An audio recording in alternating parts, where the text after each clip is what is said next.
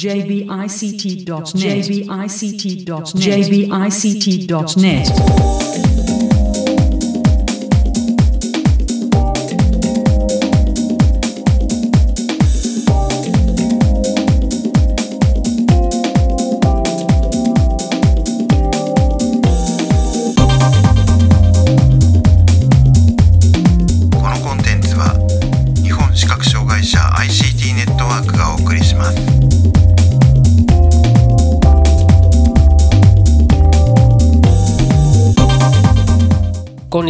日本視覚障害者 ICT ネットワークがお送りするポッドキャストサイトワールド2019特集の第6回です中根です辻です。高橋玲子です。意識です。はいよろしくお願いしますよろしくお願いします。よろしくお願いします。え今回は、えーソニーホームエンターテインメントサウンドプロダクツ株式会社の羽生さんと近藤さんへのインタビューの模様をお送りしますえ取材に伺ったのは辻さんと高橋玲子さんと、えー私中根です。では早速お聞きください、えーサイトワールド2019ソニーホームエンターテインメントサウンドプロダクツの、えー、羽生さんと近藤さんにお話を伺います。よろしくお願いします。よろしくお願いします。えーとまあ、今回初めて、えーこういった形でインタビューさせていただくんですけれども、あのーまず簡単に今回の出展内容をご紹介いただけますか？えーはい、えー、と今回なんですけれども、まず、えーはい、ブラビアに関する、えー読み上げ機能だったりですね、あと音声操作など、障害を持たれている方に、えー、と使っていただけるであろうという商品と、あとですね、えー、とブラビアとのオーディオ機器との連携ですね、はい。あのネックスピーカーだとか、あとその Bluetooth スピーカーだとか、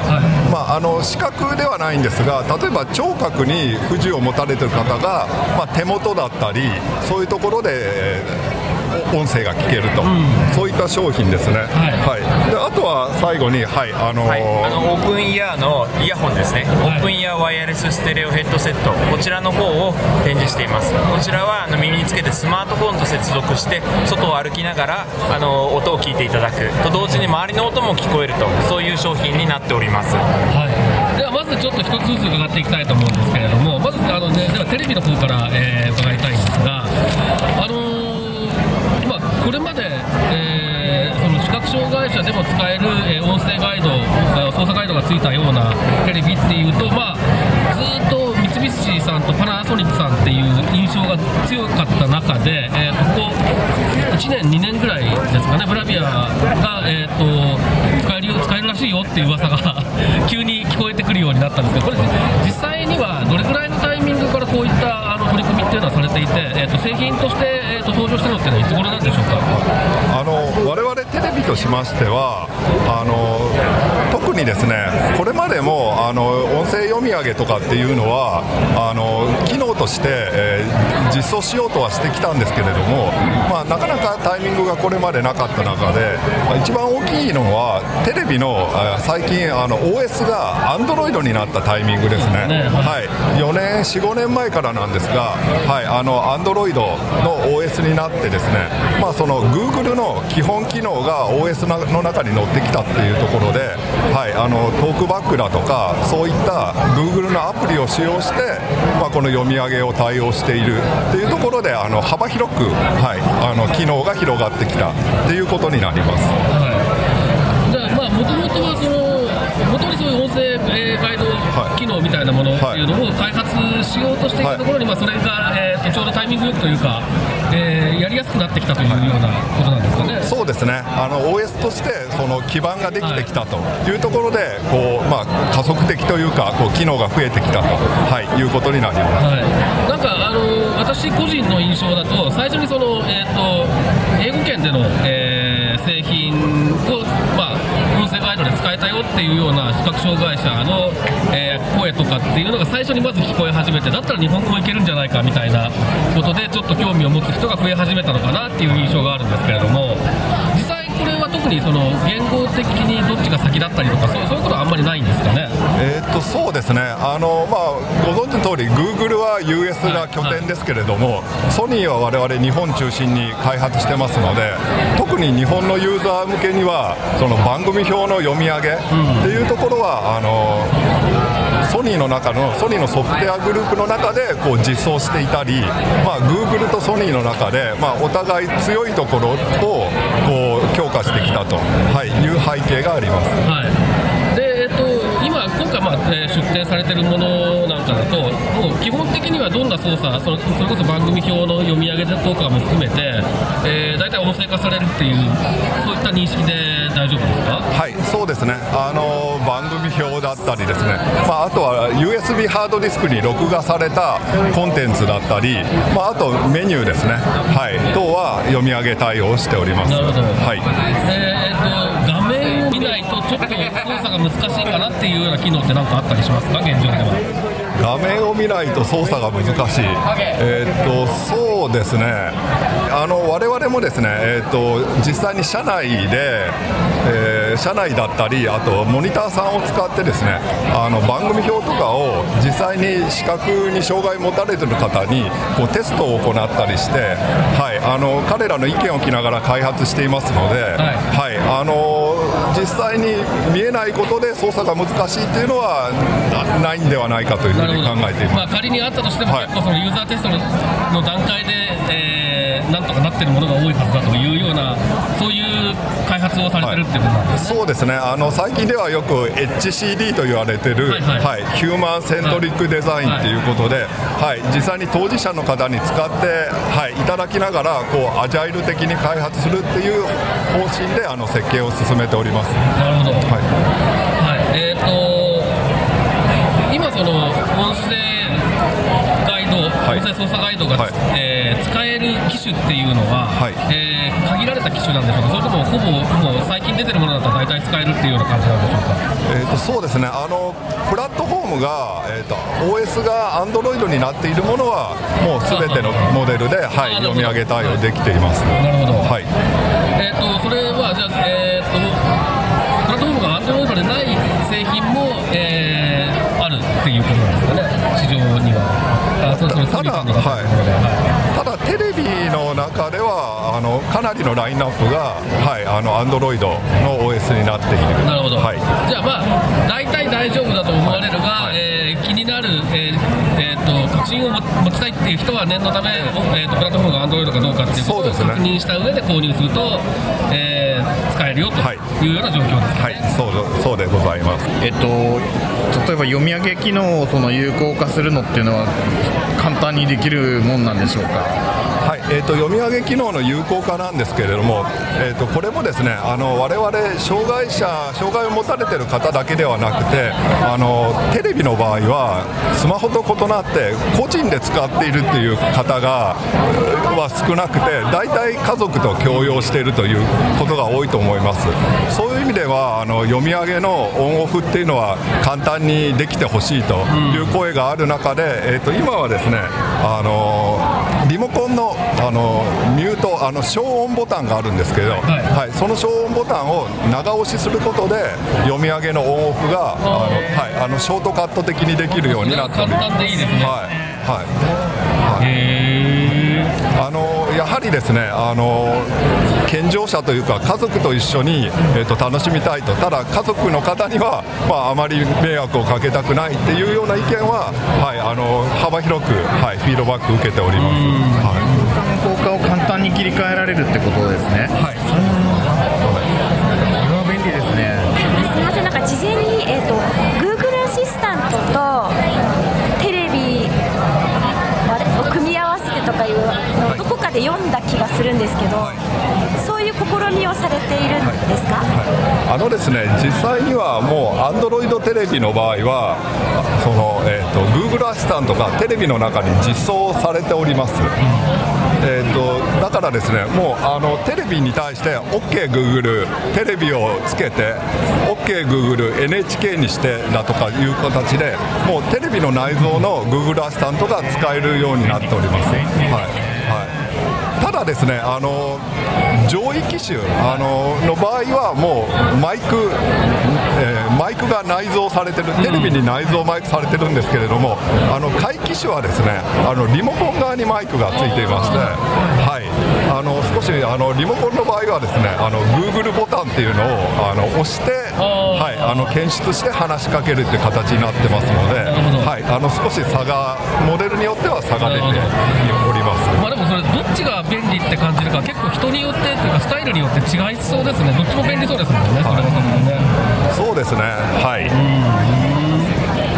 テレビをつけて消してチャンネルを変えてとあと他に何か Google であとボリュームか音声とあと何か Google アシスタンスでできることって。そうですね。はい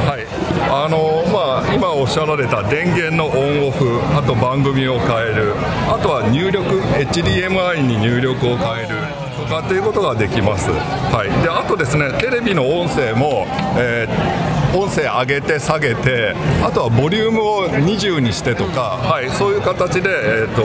コマンドを、えー操作することができますはい、あとですね、あの我々あの最初はあまり気がつかなかったんですが、あの体験会とかをする中で、あの視覚障害の方、実はあの時間が今何時なのかっていうのが分かりづらいと。でそうですね。テレビは確かに普通見てれば出てたりしますからね。そうですね、でこの音声コマンドで OKGoogle、今何時、っていうことで、今何月何日の何時ですと。いうようなところがあの非常にこうなんていうんですか受けてるっていうのは、はい、そういうコメントを聞いたりします。はい。はい。まあ、あとはす天気ですかね、はい、今日の天気はだとか、はい。まあ、通常スマホにこう話しかけてるような内容は、はい、あの回答することができる。はい、えー、とということで、まあ、テレビのお話、えーここまで伺ってきましたけれども、続いてあの、えー、とネックスピーカーですとか、あとまあイヤホン各種っていう話もありましたけれども、ネックスピーカーっていうのも、ここ2年、3年ぐらい、急になんか活気づいてきたあーカテゴリーかなという気がするんですが、はい。えー、と今、ソニーさんの場合は、えー、とこれ何、何機種かあったりするんですか？えーとですね、ネックスピーカーはですね、はい、あのーソニーの場合は、えー、と1機種、あははい、だけです、はい。あの SRS、WS1 とい。う機種が一つになります。はい。でこれは、えーとまあ、ちょっと、えー見たことがない人もいるかもしれないので、簡単にご説明いただけますかね、どういう形状で、どういうふうな感じで使うのか。はい、そうですね。はい。えー、とネックスピーカーという名前の通りですねあの首にかける、はい、あのスピーカーになります、まあ、通常ですねあのヘッドホンだとかイヤホンは耳に装着すると思うんですけれどもこれはですね首にですね、えーちょっとイメージ的には何と伝えたらいいかわからないんですけれども、まああの本当に首にかける、はいあのスピーカーという、えー、と形になります。はい、でですねあの特徴としてはこうあ今これあの形を持ってきました、はいはいサンプルをお持ちしましたので、はいなります首の後ろに回してそうですね、肩にスピーカー、はい、乗る感じですよね。乗る感じですね。はい。はい。あの片手でじゃああとあとこちらです。ここが乗る感じで一人左。でスピーカー自体は、まあ、これこの部分がスピーカーそうですね。まあスピーカー自体は内側を向いて、はい。はい。まあ、耳の下にちょうど、はい。そうですね。音が聞こえるような感じ。はい。しっかりとした形になってい。ます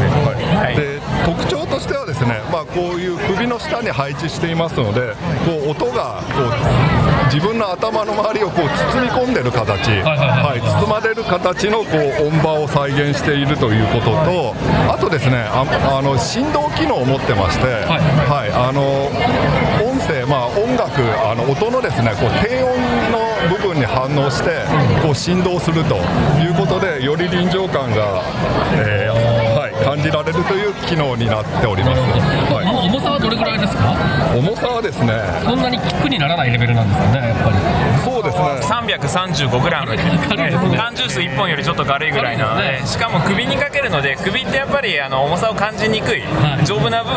分ですので、はい。あのすごくあの装着感っていうのは気にならないような装着感が得られるかなと思います。はい、はい。でもなんかあれですねあのいまあ、初めてつけるときはともかくとしてもずっと使ってると結構違和感なくつけてるかどうか忘れるぐらいの感じになりそうですね、3 4 0 0グラムっていうことで。すね、はい、そうですね。で、まあ、やはりですね、あの耳を塞がなくて、あのはい。外の音、はい、あのテレビの音と外の音を同時に聞こえますので、ね。ははい、本当にもうつけてることを忘れてしまうような、はい、感覚になると、はい、でこれは例えばその、まあ、音を聞いていますという場合に、周囲にいる人にはどれぐらい聞こえるものなんですか？これはですねあの、まあ、もちろんあのオープンなので、まあ、全く聞こえないわけではないんですが、意外と聞こえない感はいはい、あの意外と隣の声は聞こえないと。あそうですか、はい。はい、であと私たちの使い方の想定として実はこのネックスピーカーってあの1つの送信機に対して2台接続ができるんですね、はい、だからですね使い方としては、まあ、自分のですね聴覚のレベルに合わせてその2台を個別に音量設定ができます、はい、でまたですね、あの送信機を使ってますのであのテレビからもあの音が流れているので例えば、えっと、リビングで家族が、えーテレビの音を聞いている。で自分は少しこう離れたところであの自分の好みの音でこうテレビを聞くと、はい、そういった使い方を想定しております。なるほど、はいセリフの部分が聞き取りにくいんだけど CM になると妙にボリュームが上がるみたいな現象ってあってその私も結構あのもっと手元でセリフがしっかり聞けたらいいのになって思うことがあるんですけどそういうニーズを満たしてくれそうな感じしますよね。はい、そうですね。はい。で、我々としたら、まああの何度かえっ、とコメントしていますけれども、やはりこう健常者の方と障害を持っている方が同時に楽しめると、はい、そういうところをあの常に意識して、はい、機能を検討しております。えっと送信機っていうお話がありましたけど、これ、Bluetooth でつながるものなんですか、要するに専用の送信機が必要なものなんですか、はい、あのですね、えっ、と今回あの Bluetooth スピーカーも出展しておりますけれども、このネックスピーカーはえっ、と独自のあのワイヤレス方式になります。はい。えっ、とこれはなぜかというと、まあ一つはですね、まあよく一般的に言われてる Bluetooth による遅延、はい。やはりあのテレビの場合、絵と音のこの差っていうのはすごく気になるものですから、はい。やはりあの Bluetooth よりもえっ、と遅延の少ないえっ、とワイヤレスと、はい。あとですね、あのーまあ独自ワイヤレスのために、まあその音声に特化してですね、はい。音声の途切れ、あの雑音とか、はい。あの Bluetooth だと割とあの Bluetooth 機器がたくさんあった時に、はい。そのネットワークがこう混んでしまうってことがあるんですけど、まあ独自のために音切れが起こりにくいと、はい。っていうようなあのメリットがあります。機自体は、じゃあ、えーっと、例えばテレビのそのオーディオ出力に接,、えーっと接続して使うような感じなんですか？そうですね、はの出力としてはあの光出力、はいはい。あとは、えー、とアナログのオーディオ出力があれば、その送信機を経由して音を飛ばすことができますので、はい、あの一般的なそのテープレコーダーだとか、はい、あと CD ラジカセだとか、まあ、あとよく障害者の視覚障害者の方がお使いになられてるフレックストークにも、はい、あの対応することができます。なるほど、はい。まあ、先ほどあったそのテレビは、えー態でっていうのは光端子を使って出力してここれに入れてって、で同時に、まあえー聞けるよという状態なわけです、はい、そういう接続の、はい、方式になります。はいはい、なるほど。まあ、でも、えっ、と、普通に、えーいわゆる、えっ、と、ヘッドコン端子みたいなものがあるものであれば、大体汎用的に使えるというふうに考えているんです。はい、その通りでございます。どのぐらいの距離の範囲内で聞くことができるんですか、これはですね、もうあの、まあ、部屋の作りにもよりますけど、見通しが良ければ30メートルぐらい、はい、とはい、あの最大で届くと、はい、いうふうに、はい、あの測定できております。はい。視覚障害者、私なんかもそうなんですけども、IT 系の仕事をしている視覚障害者って結構そのヘッドホンをいつもつけてその読み上げの音声とかを聞きながら仕事をすることがあるんですけれども、そういうそのヘッドホンをつけてるとやっぱりそのオフィスの周囲の同僚たちとの会話がちょっと大変になったりとかそういうことがあるんですが、まあ、ネックスピーカーをそういう用途で使う可能性っていうのはあったりするもんですかね？はい、そうですね、はい。あのまあ、ネックスピーカーに限らるあのオープンタイプの,、はい、スピーあのヘッドホンとかでは、はい、あのそういう可能性があると、はい、考えております。はい、この後説明させていただきますけどオープンイヤーのイヤホンがちょうどあの PC につないで視覚障害者の方が仕事で使われてるというところにすごく人気がありますのでそういった使い方にもすごく良いかなと思います。後ほど説明させてください。そっちそうですね。ちょうどそっちの方向に話を持っていこうかなと思って。はい。はい。はい。はい。はい。はい。そうですね。あじゃあオープンイヤーのご説明させてください。どんな、まあえー製品ラインアップがあって、はい。それぞれどんな特徴のものなのかっていうのを、そうですね。ご紹介いただきたい、あのこのオープンイヤーというジャンルですね。外の音が聞こえながらかつイヤホンの音が聞こえるというのがあの市場として本当にここ2年3年ぐらい盛り上がってきてまして方式はいろいろあると思うんですよ。骨伝導であったりとかあのいろいろ外の音を電気的に取り込むであったり。で我々ソニーのアプローチは今日展示しているのは3種類3機種になるんですけれどそれぞれ耳の穴を開放しているという物理的に開放してそこにイヤホンの音を聞こえるという仕組みのものを3種類用意してました。3種類がそれぞれあの無線のものまずスマートフォンと無線でつなぐものが2つ。でスマートフォンもしくはいろいろな機器と有線でつなぐものが1つ。で無線の中でもあの最近あの完全ワイヤレスと言いまして左と右の間がワイヤレスになっているものと左と右の間は線でつながっているもの。けれどスマートフォンの間がワイヤレスになっているもの。この3種類の方を我々は今日展示をしております、はい、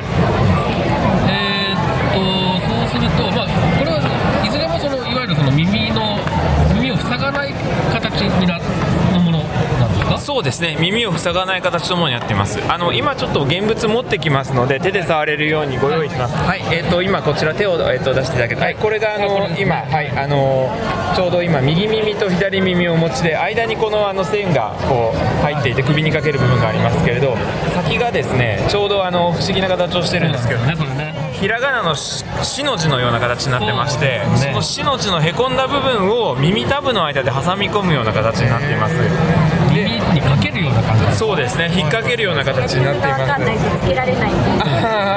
そうですね。はい分かっちゃえば本当につけられるものでで特徴はこの丸い輪っかになってる部分を耳に入れてもらうというそうですよね形ですね。この輪っかっていうのは間空いてますので周りの音がそのまま聞こえると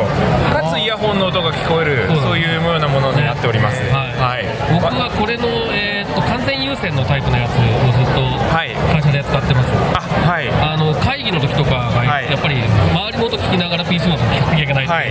はい。かなり、えー便利に使わせていただいてますけれどそうですね。あの PC につながれる場合はその完全有線のものがイヤホンジャックにガチャッと挿してもらう形で使えますのであの使っていただいている方がすごく多いです、音の伝わり方自体ははい。骨伝導なんです骨伝導ではなくてですね我々オープンイヤースタイルというあの我々独自の方式になるんですけれど簡単に言うとちっちゃい穴からイヤホンの音が入ってきて大きい穴から外の音が入ってくるという2つ穴が開いているという形のイヤホンになっています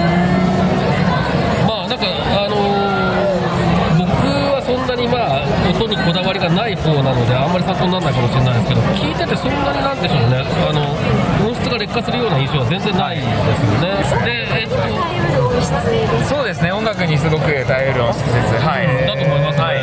でこれは今この完全ワイヤレスとあとは、はい。えーワイヤレス接のワイヤレスのもう一種類は何だと完全ワイヤードです完全ワイヤード線でつながってるものですなるほどなるほど。はい、はい、有線のものはい、です、あなるほど、じゃあ同じ形でその、まあ、3種類があそうですね。ね同じ形で3種類ある。これはネックバンド式これネックバンド式のやつですね。ネックバンド式のやつってこれはもう結構前からあるんでしたっけ？これが今年発売してました。去年あの完全ワイヤレスと完全あのワイヤードは去年発売しまして今年このネックバンドのものを発売したものになります。あなるほど。3種類ラインナップが揃いましてサイトワールドでもこう3種類。去年も出したんですけど完全ワイヤレスのみを。今年はこう含めて3種類で展示をできることになりました。なるほど、はい。やっぱりそういうその、まあ、例えば PC ととか、まあ、その職場で使うとかそういうような感じのニニーズみたいなものっていうのは聞こえてきていますか？あのー実は我々最初最初からこれを視覚障害者の方向けに企画した商品ではなくて最初は普通の一般のお客様に音楽を聴いてもらうという用途で企画をしたんですね、はい。それが去年のサイトワールドに展示をしたところものすごく評判が良かったのでこのようなジャンルにも、えー、と同じ商品なんですけれどこのような用途にも使えるなというのに我々も出してから気づいたというような商品になっています。ええで使っあのおっしゃられた使っていただくシチュエーションとしましてはあの最初は本当音楽を通勤中に聴いてもらうので駅で周りのアナウンスが聞きながら音楽を聴くであったりとかを考えていました。でそれに加えてオフィスでまさに仕事をしながら周りの人に話しかけられてもちゃんと応答ができる。そこの価値にすごくあるなというところに、えー気づきまして、はい、で使えるかなと思っています。なるほど。はい。あのまあ、今回のその3種類以外にも結構ソニーさんはいろんな、えーヘッドホンとかイヤホンとかっていうのを出されていて、はい。特にその手のものが好きな視覚障害者の知り合いとか見てると、はい。まあ随分随分あのお金を払ってるなって感じの人がいたりするんですね、はい。で各各各各僕も、えー、と WF1000NX2 か。な、はいはいはい。あのノイキャンのやつですね、はいはい。とかもちょっと試してみたりとか。はい。最近すごく、えー、と面白い製品が多いなという印象があるんですが、はい。その中で、あのそのえー今のそのノイズキャンセリングイヤホンを買ったときに、はい。あのプリっていうのがあったので、試しにダウンロードをしてみて、はい。まあまあそこそこ使えるから、まあ、便利に使っていたら、はい。つい最近のその、えーアップデートの時にボイスオーバーに対応しましたっていうのが書かれていて、あはいはい。これはなんかあのすごくそのなんていうんでしょうね明示的にそういうことに取り組まれてちゃんと出していかれるっていう姿勢がすごくありがたいなっていうふうに感じたんですけれども、はいこういうことに取り組もうっていうようなな流れだったりとか、はい。きっかけだったりとかそういうようなことって社内で起こっていたりするんでしょうか？はい、まさにあの今回、サイトワールドに出展したという、えーところもあるんですけれど、我々あのアクセシビリティというのが会社としてすごく大きな大事なテーマになっています、はい。それはあのもちろん障害を持つ方に対しても商品を提供するということもあり、また障害を持っている方に提供する商品は、やがてそれ健常者の方にも価値のある機能としてあのフィードバックとして返ってくるなと、そういう観点からアクセシビリティが全社的にまずすごく大きな取り組みとしてあの上がっています、それもあって今回サイトワールドに出させてもらいましたし、あのボイスオーバーおよび Android のトークバックという機能はそれぞれ Apple さんや Google さんが作っている機能なんですけど我々製品提供側もそれに対応できるという検証が終わるとかあの確認ができたならばあの積極的に表明をしていこうということであの今回対応しましたということを表明させていただいているという次第になります。いいですね、はい。僕すごくいいです。ね、はい。本当に。はい。いやそういうことをやってくださるあのメーカーさんが増えると、やっぱり使ってる側としても心強いし、はい。あのそういうふうに言ってくださってるんだったら、やはりあの何か積極的にフィードバックをしようっていうはいつながっていくと思うので、はい。それはすごくありがたいなというふうに感じました。はいはそうですね。あの先ほどのオープンイヤーのタイプでもあの完全ワイヤレスのものですね。こちらはあのアップルさんの、えー、とボイスオーバーへの対応というのを、まあある、正式にあの対応していますと,、えー、とお伝えしておりますのであのそ確認ができたものからそのようにこう表明をしていこうとそういう姿勢でおります。会社としては。はい。そういうアプリを、はい。あのボイスオーバーに対応させようという、まあ、あの実際にそれをこう進めていく際に、はい。何かその社内ではい。テストする際のなんて言うんでしょうね。なんかこう手順というか、はい。例えば社内でこういうことに気をつけてきちんとチェックしようとか、はい。そのユユーザーにこうことを聞こうとかなんかそうい。うシステム的なものを持っておられたりするんでしょうか、そうですね。あのボイスオーバー自身は先ほども申したように機能自体はアップルさんが提供するものなんですね。読み上げであったりとか、うん。で我々はそこへの接続まさにシステムがちゃんと接続されているかどうかといったところをメインで検証します。あの簡単に言うとボタンを押したらちゃんとボイスオーバーのモードに入ってちゃんと読み上げが入るかとかちゃんとボタンがその時に動くかとか、えー、と読み上げ途中に何か起きた時にこうけんあの不具合が起きないかとかそこのシステム周りの検証をまさにしてあの自信を持って提供できることになったらそれを歌っていくとそういうような検証をしております。特に検証にわざわざユーザーを呼んだりとかいうことをしなくても、はいとにかくその機能がボイスオーバーでも使えるっていうことがきちんとあなそうえっ、とななんだ？社社内で検証ができてるっていうことそうですね、あのシステム機材の観点から社内の検証をさせていただいているという観点です、あのそうですね。使い勝手のところはあの、まあ、それこそアップルさんであったりとか OS 提供者さんのところに、えー、とお任せしているというようなところもあります。うん。そそういう共通の基盤を提供することによって、各社がそのわざわざそのユーザーを何人呼んでどうしようとかいうことをあんまり考えなくてもその自前で検証ができるようになるっていうのはすごいいいことだなと。世の中的にはいいことかなと思います、はい、テレビの方はどうですか？あの OS さんが提供する機能なんですけどどこまで我々側で検証するのかという観点で言うとえー、とそうですね。あのテレビの場合はあの、まあ、先ほども申し上げましたけれども45年前から Android がプラットフォームになってきまして、はい、そのプラットフォーム部分は Google 社から提供を受けるんですけれども、まあ、そこに載ってるアプリケーション、はい。まあ、自社で開発するものもありますしあの中にはサードパーティーその例えば Netflix だとか、はい、Amazon プライムだとかもあの他社が開発するアプリケーションの一つなんですけれども、はい、それはもちろんあの我々あのテレビのトータルのプロダクツとして、はい、あのちゃんと動作がするように、はい、そのソフトウェアの検証グループの方で検証して確認をして出荷すると、はい、いうようなプロセスが、はい、社内では出来上がっているあのそういった、まあ、アクセシビリティ対応みたいなことを最初にしようとするときに、まあ、どの段階でどういう検証をしようみたいなことを、まあ、最初は模索しながらだと思うん着してさせていく過程って大変じゃなかったですか、えー、とそうですね。あのそういう意味ではおっしゃる通りやはりあの我々も取り組んでいますけどまだまだですねあのアクセシビリティの機能の担当者はすごくそういうことを意識してるんですけれどもまだ全体に対するこう意識の浸透というのは、まあ、これからもですね、まあ、どんどん社内でも広めていこうと、はい、いうようなまだそういうフェーズであります。まあそうなんですけど私もちょっとウェウェブ関係のプロダクトをやってるところに働いてるんですけど、まあなんか、担当者は頑張るんですけどね、なかなか全社内全体でこれを同じ熱量でやっていこうっていうところにつなげるのは大変だなと思って、そう他他社さんがどうやってるのかって、もう常に興味があるんですけれども。そうですね、まあ、我々もまだそこは試行錯誤しながら、はい、あの進めているところですけれども、まあ、あの先ほど近藤が申した通りですね、まあ、社内の中でもアクセシビリティっていうのは、はい、これまで以上に高い位置づけとして扱われてますので、はい、あの我々も期待して、はい、そこは活動しております。やはりそういった取り組みを進めていく上で、そのユーザーからのフィードバックっていうのは、えー役に立ちますか、はい、あもちろんあのその通りですね、はい。あのまあ、近藤が言ったように、はい、あのオープンイヤーのタイプが、はい、あの障害者の方に非常に受け入れられるっていうのも我々体験ここに参加したことの気づきですし、はい、でやはりですね我々者というか見えるものに対しては気づかないことが、はい、あの多く得られます、はい、あの我々何気なくこう見見ながら操作をしてるんだけど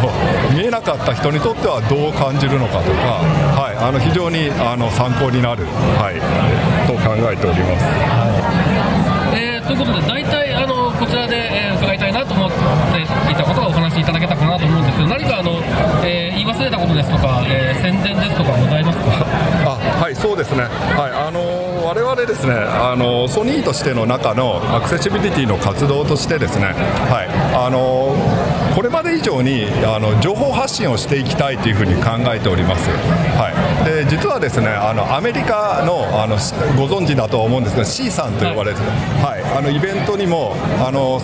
我々あの昨年から参加をしております、はい。はい、今年も3月に行われたものに参加しております、はい、でそれに引き続いてですねあのサイトワールド、はい。あのソニーとしてブースを出して展示するのは今年が初めてになります。そうですよね。はいはい。はい。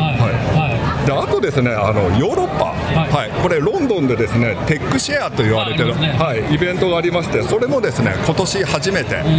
11月20日と21日になるんですけれども、はい、あのそれに出展しようとい。うふうに計画をしております、はい。えー、とそれで、はい。あのまあ、最後まとめといいますかやはりですねこういうイベントだったりですね体験会でこう得られるフィードバックやだとか、まあ、我々の気づきっていったものをですね、はい、製品やあのサービスに、はい、あのどんどんですねこう導入していきたいというふうに考えておりますのでよろしくお願いします。はい。えっ、と近藤さありますか？はいあのーあの最後にあのハブが受けた質問と同じ観点なんですけどユーザーからのフィードバックがすごい価値がありますかって言ったところ本当に価値があると思ってましてあのなんならば健常者の方以上に障害者の方のフィードバックって当事者意識がすごく高いフィードバックが得られるんですね。ですからあのこういった展示に今後の C さんも含めて出展していく我々としてはぜひとも来場者であったりお客様の声生の声というのをたくさんいただきたいなとそういうつもりで出しておきますので引き続きよろしくお願いします。はい、えー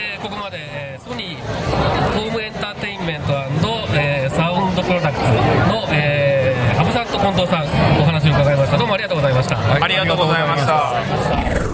はい、ということで、えーソニーホームエンターテインメントサウンドプロダクツの羽生さんと近藤さんへのインタビューの模様をお送りしましたけれども、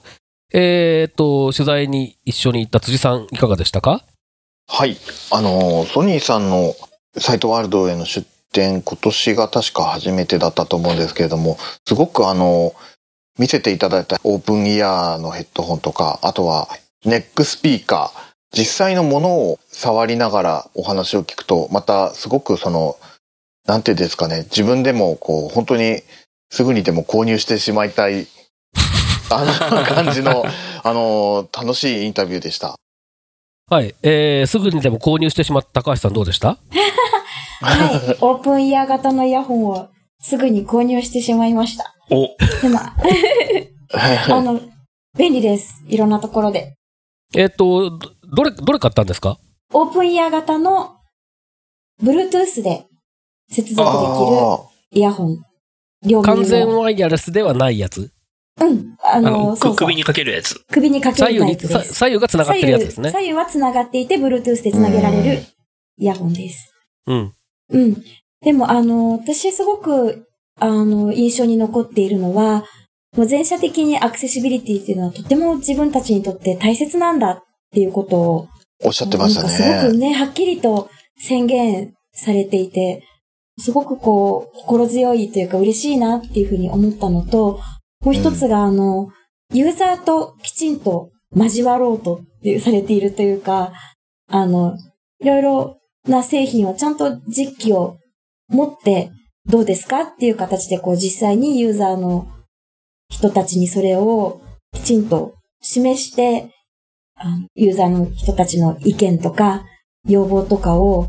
聞いてくださろうとしている姿勢がとても印象に残っています。はい。あの、テレビのお話の時に出てきたと思うんですけれども、えっと、OS は、その Google さんが、あの、作ってる、で、Google さんのアクセシビリティ機能っていうのがあって、で、自分たちがやらないといけないアクセシビリティの取り組みっていうのは、あの、そこの上でこう動くみたいな、こう、なんていうんですかね、ちゃんと、えっと、どこからどこまでが自分たちが、えっと、範囲として取り組まなきゃいけないかっていうのをしっかりこう、あの、なんていうか見極めていらっしゃるところっていうか、あの、すごいなと思いましたね。あの、何でもかんでもその自分とこで全部こう、やってしまわなきゃいけないっていう発想も多分あると思うんですけれども、そうではなくて、その既存の機能はちゃんと活かしつつみたいなところって、あの、開発していく上では重要なのかななんて思いました。うん。私もあの、iOS のヘッドホンアプリでしたっけ？が、はいはい。もうとにかくボイスオーバーで動くかどうかをテストしているっていう、その、本当にこう、既存のものを上手に使いながら、その上に構築しようっていうところがすごくこう、あの、いいなと私も思いましたね。うん。うん。あの、テレビに関して言うとね、やっぱり Android を OS として採用したっていうのがやっぱり一番大きかったんだろうなっていうのはよくわかる話で、うん。で、もうだいぶ前ですけど、どれぐらい前かな ?7、8年前ですかね？FirefoxOS っていうのが一時期注目された時期があって、ありましたね。うんで、FirefoxOS を、えっと家電に入れようっていう動きもあったんですね。うんうん。で、FirefoxOS のスクリーンリーダーっていうのも、スクリーンリーダーというか、まあ、あアクセシビリティ機能っていうのも、えー一時期取り組みがあったりしたので、僕はその時に結構テレビが喋るようになるんじゃないかって期待をしたんですけど、うんそれをなんか FirefoxOS が結構途中で頓挫したので、あらーと思ってたんだけど、結局 Android がこういう形で、あの家電に組み込まれるようになるっていうのが、実現して、それの結果としてこういうものが実際の製品として出てきてる、そしてその数が少なくないっていうのがね、やっぱり、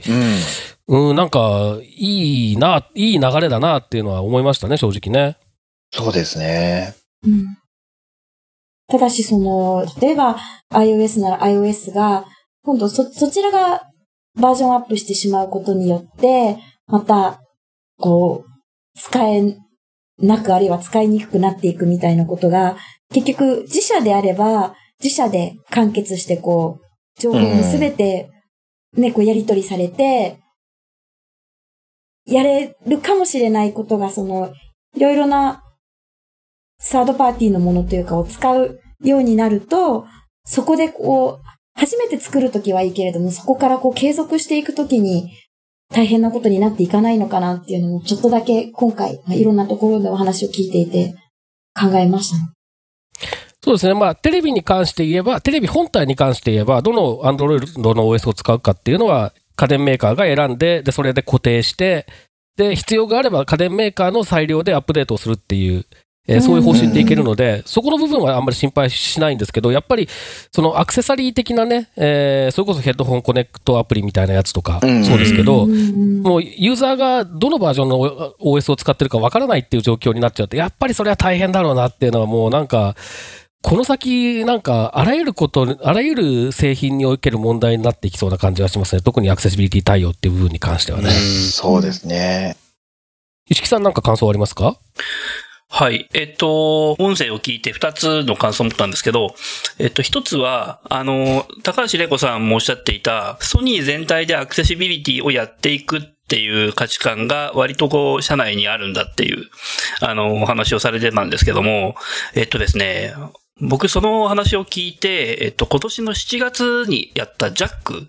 うんジャパンアクセシビリティカンファレンスの中で、ソニーのウェブアクセシビリティ部門のの方のプレゼンの最初の方で、同じ話があったんですね。うん。うん。あの、会社全体のビジョンというか、えー、社の行動理念として、えーアクセシビリティっていうのがあるんだっていう話をされていて、うんあ、それがちゃんとこう部門をこう横断して、こう、全然違う部署の人たちにもちゃんと浸透してるんだなっていうのがすごいなと思いますね。そうですね。うん。確かに。なんかそれを、こう、いいことだからこっそりやろうとかっていう風にやるんじゃなくて、きちんと宣言して進んでいってるっていうのが、すごい影響力の大きい、まあ、会社でもあるし、うん。他のところにもいい影響になって、こう、及んでいいってくれたらいいなと思いますね。うん、そうですね。そうですね。で、あともう一つは、えっと、ネックスピーカーとか、えっと、まあ、Bluetooth の、あの、イヤホンとかもそうなんですけど、あの、視覚障害者だけを必ずしもターゲットにしてなくて、えー他の健常者なりご高齢者なり、いろんな人が使える中で、視覚障害者にも使えるように製品を考えているっていう、こう、姿勢がすごく伺えて、それは頼もしいなと思いますね。うん、そうですね。こう、やはりどうしても継続性を考えると、視覚障害者だけの専用の製品ってそんなにやっぱ数が出ないので、うんこう、継続そのものが難しくなっちゃったりとか、値段がどうしても高いまま、えー高止まりしちゃったりとかするので、そこはこう、なんか、製品に対するコンセプトというか、えーユーザーに対する考え方の違いなのかなとも思うんですけど、こう、なんかすごく、そこは共感しました。うん。